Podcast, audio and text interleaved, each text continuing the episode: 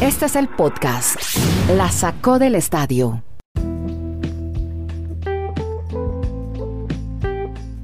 Bueno, aquí estamos, ¿cómo les va? Bienvenidos. Llegamos al episodio 344 de este podcast que transmitimos streaming desde Chile, Colombia y Estados Unidos. Yo soy Andrés Nieto Molina. En segundo saludamos a Kenneth Garay y a Dani Marulanda, porque hoy vamos a hablar de todo, de golf, ciclismo, World Tour, del Giro, de Kershaw, de los Dodgers, de, la Serie Mundial de Béisbol, de la NFL, una boca de lo que será el resumen de la semana. También de la Major League Soccer, que tiene varias historias para contar, del clásico español. Y vamos a empezar con la Serie Mundial de Béisbol, que fue lo último que aconteció. Están jugando en Texas, en Arlington. Y Kenneth Garay, los Dodgers han derrotado a los Rays y están a un triunfo del título, pero sobre todo hay dos récords que usted quiere reportar a esta hora en este podcast. ¿Cómo está, hombre Kenny? Saludos, Andrés, un saludo para todos. A ver, Serie Mundial que nos está dejando récords impresionantes actuaciones memorables como la de Randy Arozarena, como la de Clayton Kershaw, que parece haberse quitado la presión.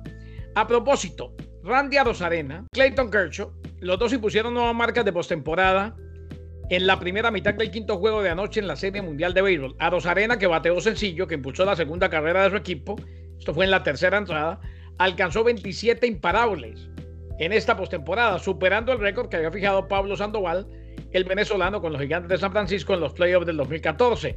Estaban empatados en 26, ahora el récord es de Arena con 27.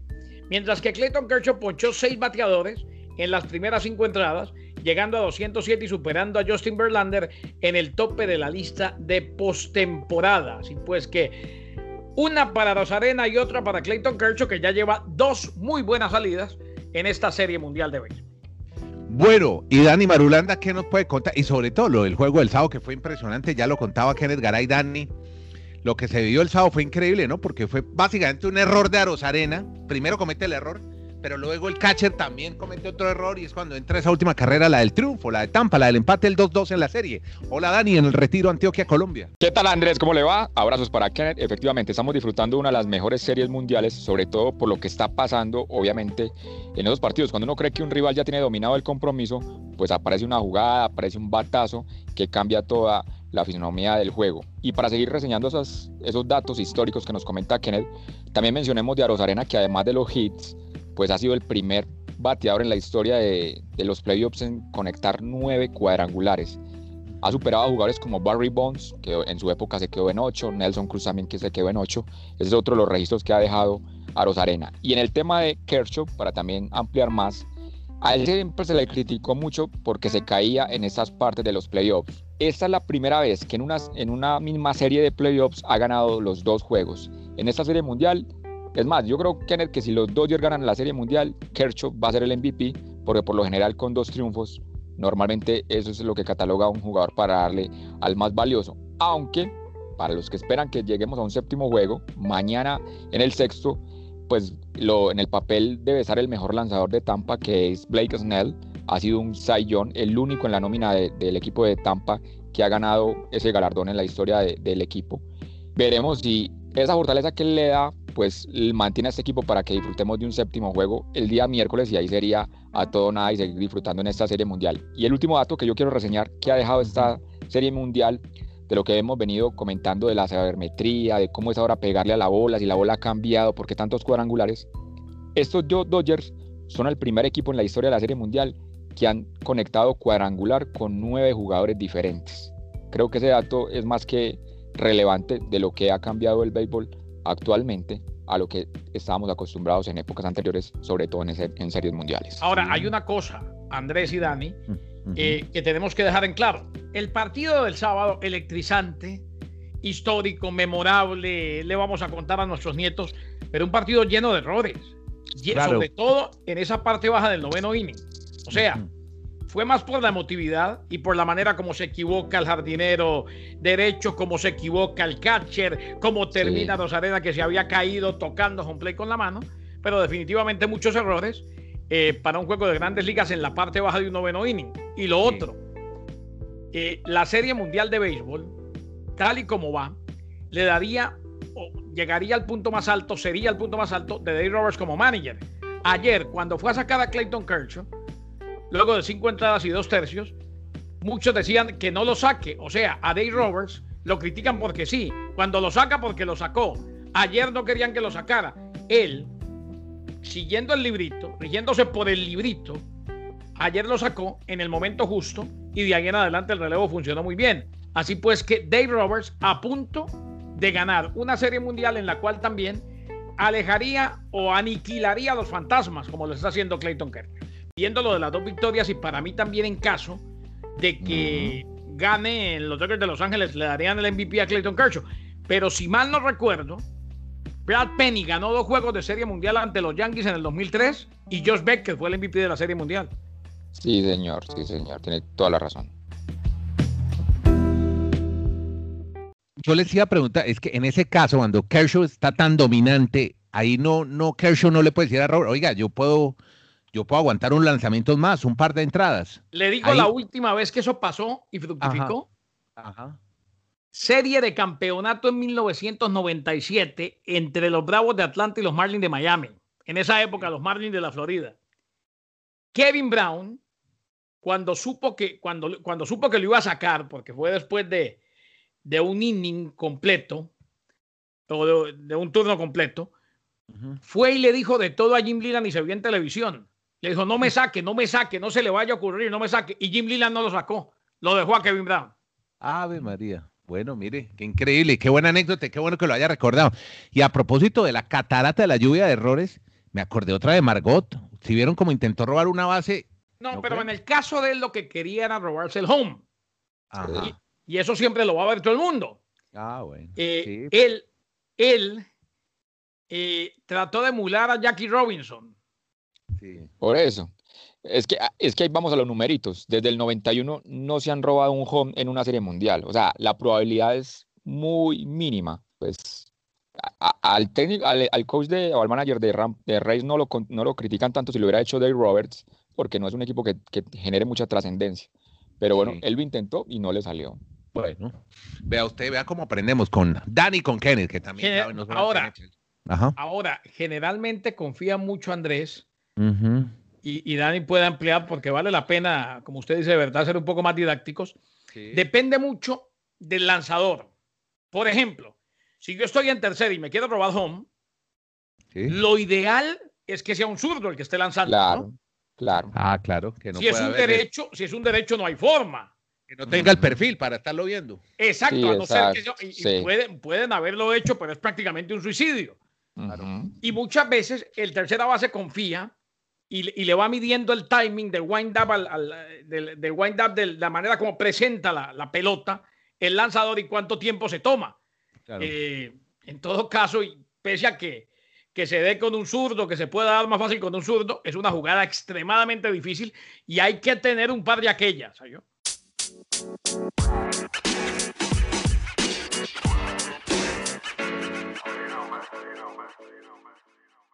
Ya hablamos más de deportes americanos porque quiero meterme en el Giro de Italia, hombre, Dani Marulanda y Kenneth Garay. Ha ganado un británico, Teo, Tao se escribe, Guggenheim Hart. Tiene tan solo 25 años, es del equipo Ineos y llegó al último día, al desenlace, en algo inédito, una contrarreloj totalmente plana, 15 kilómetros, y al final, pues creo que no estuvo tan apasionante como esperábamos. Alguien estaba proponiendo, Dani, que salieran los dos al tiempo. ¿Cómo hubiera sido emocionante eso, no? Pero no, no se podía, el reglamento no lo dejaba. Pero le ganó un australiano, a Hindley. Pero qué final el del Giro de Italia y qué futuro el que viene para Hart, otro de los pupilos de Dave Brainfold, que es el el genio de este equipo Ineos, que además fue entrenado mucho tiempo el equipo británico de ciclismo, ese que tuvo tantas medallas olímpicas, tantas medallas de oro en pista.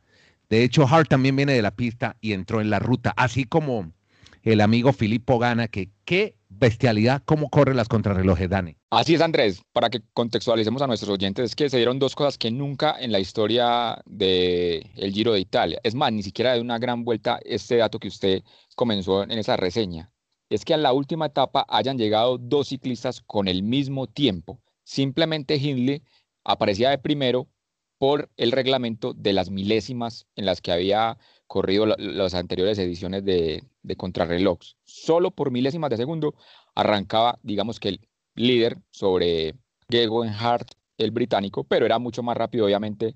El británico, pues le sacó casi 40 segundos en los 15 kilómetros y se corona campeón. El otro dato es que es la primera vez que en el Giro de Italia un corredor que nunca había estado durante las 20 etapas, 21 etapas o, la cantidad de, etapas que ha tenido el Giro, sin estar con la camiseta de líder, la toma en el último día y pues obviamente se corona campeón. Otra, cita, otra situación pues muy atípica. Eh, en no, este de hecho, nunca corrió con la maglia rosa, nunca, nunca se la puso. O sea, ya se la puso al final en la premiación. Exacto, es la primera vez que eso pasa. Y lo que se está volviendo una costumbre es con este equipo de Lineos, que, a ver, es como el, es como el Real Madrid, es como los Yankees. El Lineos es el equipo más poderoso en la última década del ciclismo en el mundo, pero no han ganado algunas carreras grandes con los ciclistas número uno. Ustedes recuerdan cuando Froome en el 2013, Froome no era el número uno, era, era Wiggins. el otro británico. Se cayó este muchacho, pues eh, hablamos en sentido figurado en la carrera, y apareció Froome y les ganó. El tema de Egan Bernal, Egan Bernal se ganó su tour sin ser el capo líder en un momento, fue que no, no, no, anduvo ni, ni Geraint Thomas ni los otros capos y se lo ganó. Y ahora, exacto, y ahora pasa con... Era, era este el tercero, Egan era el tercero en la lista. Aquí, aquí este año, un término que sea en Colombia, salva las papas o, salva todo el presupuesto del equipo, ese título del Giro de Italia de Geoghegan porque él nunca pensaban que él iba a ser el ganador de una gran, estaban Froome, estaban Theo, Thomas, Bernal, pero esto se está volviendo, no sé, una costumbre ya en este equipo, que uno que menos piensa, pues a la postre termina ganando para esta escuadra. Y para felicidad de Lineos, en otra parte del mundo, ahí en Europa, en España, se estaba coronando un, ciclista de ellos, un ciclista suramericano además.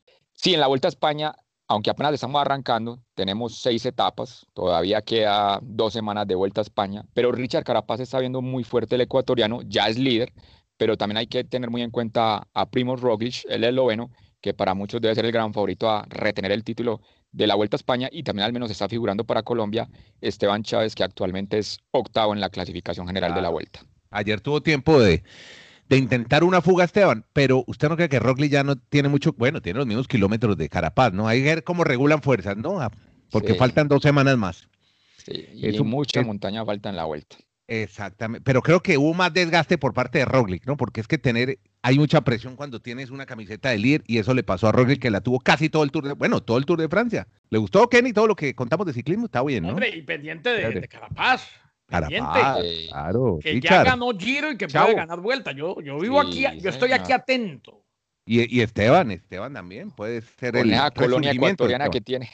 Yo tengo, colonia ecuatoriana que, tiene una colonia ecuatoriana gigantesca, sobre todo en New Jersey, ¿eh? Claro. Por eso es que cuando juegan Ecuador y Colombia, en cualquiera de los estadios del área triestatal se llena, siempre. Claro. Saludo a todos los ecuatorianos que nos oyen, felicitaciones. Qué año el que han tenido en fútbol, en ciclismo, gran año. Estupendo. Los felicitamos. Podcast La Sacó del Estadio. En Twitter, arroba La Sacó Podcast.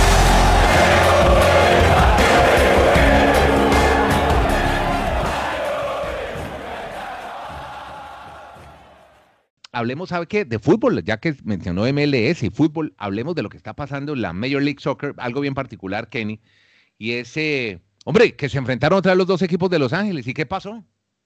Eh, en horas muy bajas el Galaxy, Andrés, y Los Ángeles Fútbol Club ya pensando en los playoffs. La gran noticia tuvo que ver con el regreso de Carlos Vela, que ingresó y además anotó el segundo gol. 2 a 0 gana Los Ángeles. En la cuerda floja se ratifica el mal momento del Galaxy. Guillermo Barros Esqueloto y el mellizo Gustavo, su hermano. Eh, se dice que, que, ya se está hablando con posibilidades o con posibles candidatos se habla de Robbie King inclusive como uno de los candidatos a tomar las riendas del equipo. Y lo curioso, dicen en México que fue un invento o que lo, decoraron así, dijeron, prácticamente fue una decoración, un pañito de agua tibia en cuanto al reporte del Chicharito Hernández. Dijeron que no, que se había lesionado a última hora y que por eso no entró en convocatoria. Hay quienes dicen que simplemente ya no cuenta con él Guillermo Barros Esqueloto, al menos mientras él siga como técnico en el Galaxy de Los Ángeles. Lo cierto es que ayer, mm. en, la, en el calendario antes de la temporada, cuando uno miraba los enfrentamientos, en el tráfico ponía duelo entre el Chicharito y Vela. Bueno, ayer el Chicharito lo habrá visto quién sabe en dónde, no estuvo ni en convocatoria. Vela volvió, eso sí, hubo duelo de mexicanos porque Jonathan Dos Santos sí jugó para el Galaxy. Venga, y, después del tráfico o del clásico del tráfico, hablamos, Andrés, si le parece, del clásico de la Florida, Orlando City, Inter de Miami. ¿Qué pasó? Cuéntenos. No, no, no, sensacional González Pires, ole. pues no estuvo Higuaín por el tema de la expulsión anterior en el juego, pero el Inter de Miami, a pesar de arrancar perdiendo 1-0 frente al Orlando City, remonta, gana 2 por 1 y es la primera vez en la temporada de la MLS que el Inter de Miami está metido entre los 10 que van a playoffs. Parcialmente, cuando quedan tres partidos por disputar al equipo de Miami, pero hoy dependería de sí mismo para meterse en los playoffs. Recordé mucho a Kenneth viendo ese juego, que siempre le ha exigido a esta nómina de Miami, que tenía Matuidi un campeón mundial con Francia, que llegaron los Higuaín, que tienen a, Hay un jugador escocés, me parece que el mejor jugador de ese equipo de pronto no tiene tanta prensa, apellido Morgan, y vamos a ver si le va a alcanzar al equipo de Miami meterse a los playoffs en, su primera temporada en la MLS.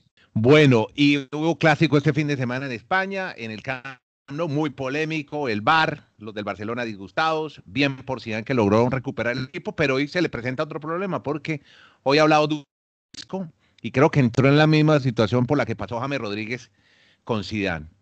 Hay malestar por la gestión de minutos que tiene con el entrenador del Real Madrid, pero bueno, ¿qué podemos decir del clásico ya después de, dos días, tres días de polémica y antes de los Juegos de Champions? Andrés, yo no sé, a, a Zidane le podrán decir lo que quieran, pero es que los números de él son, respaldan muchas cosas.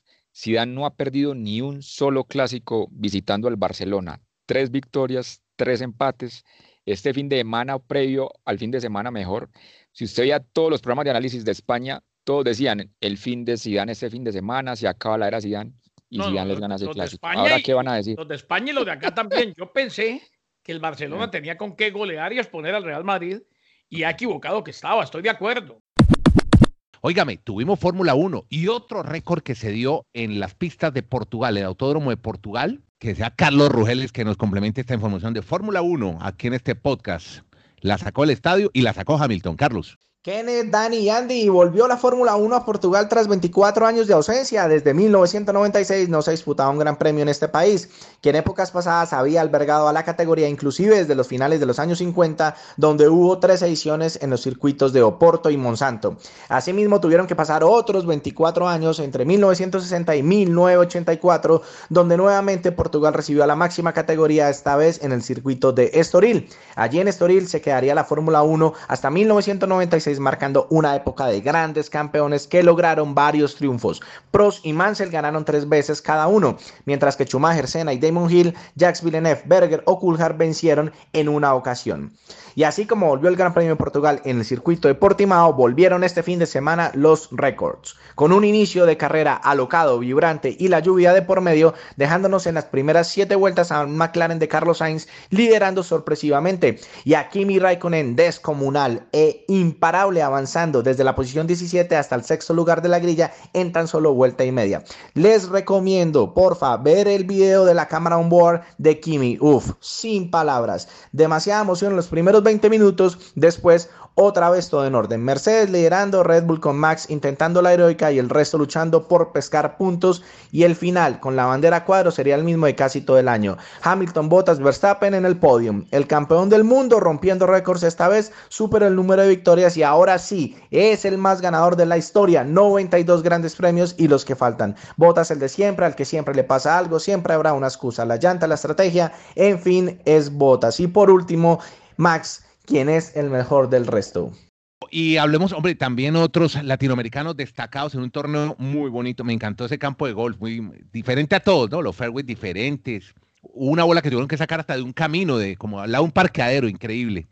El campo de Sherwood, en California, donde se destacaron Anser, Niman y Muñoz. Pero al final, ninguno de ellos estuvo en el primer lugar, pero sí Muñoz alcanzó a estar líder y alcanzó en el top 10 hasta el sábado, Dani.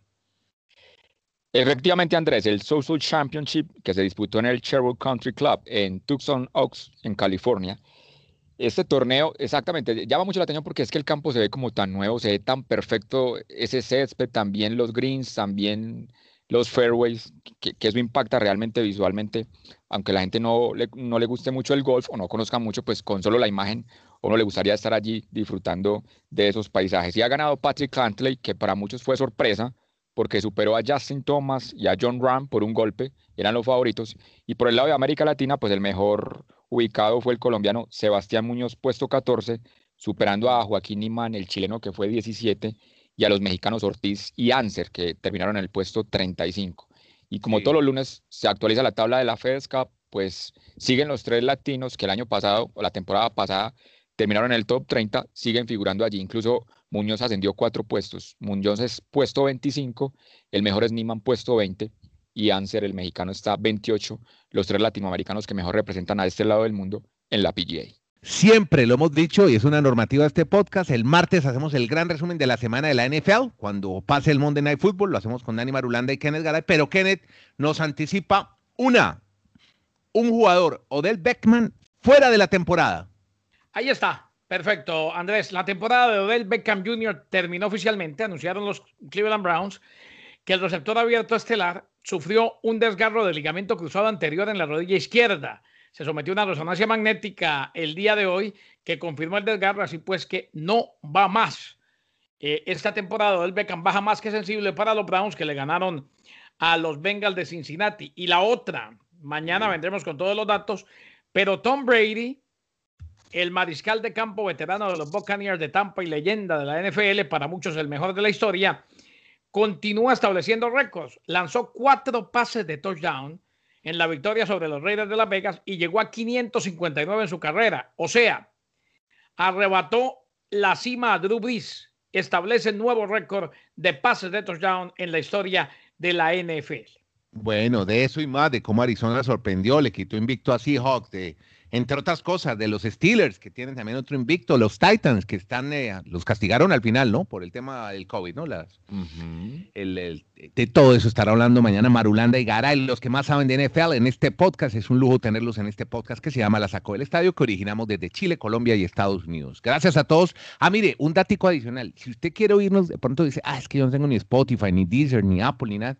en YouTube, que tanto le guste, busque La Sacó del Estadio Podcast y ahí lo tiene al gratín, como le gusta a Kenneth Garay y a Dani Marulanda.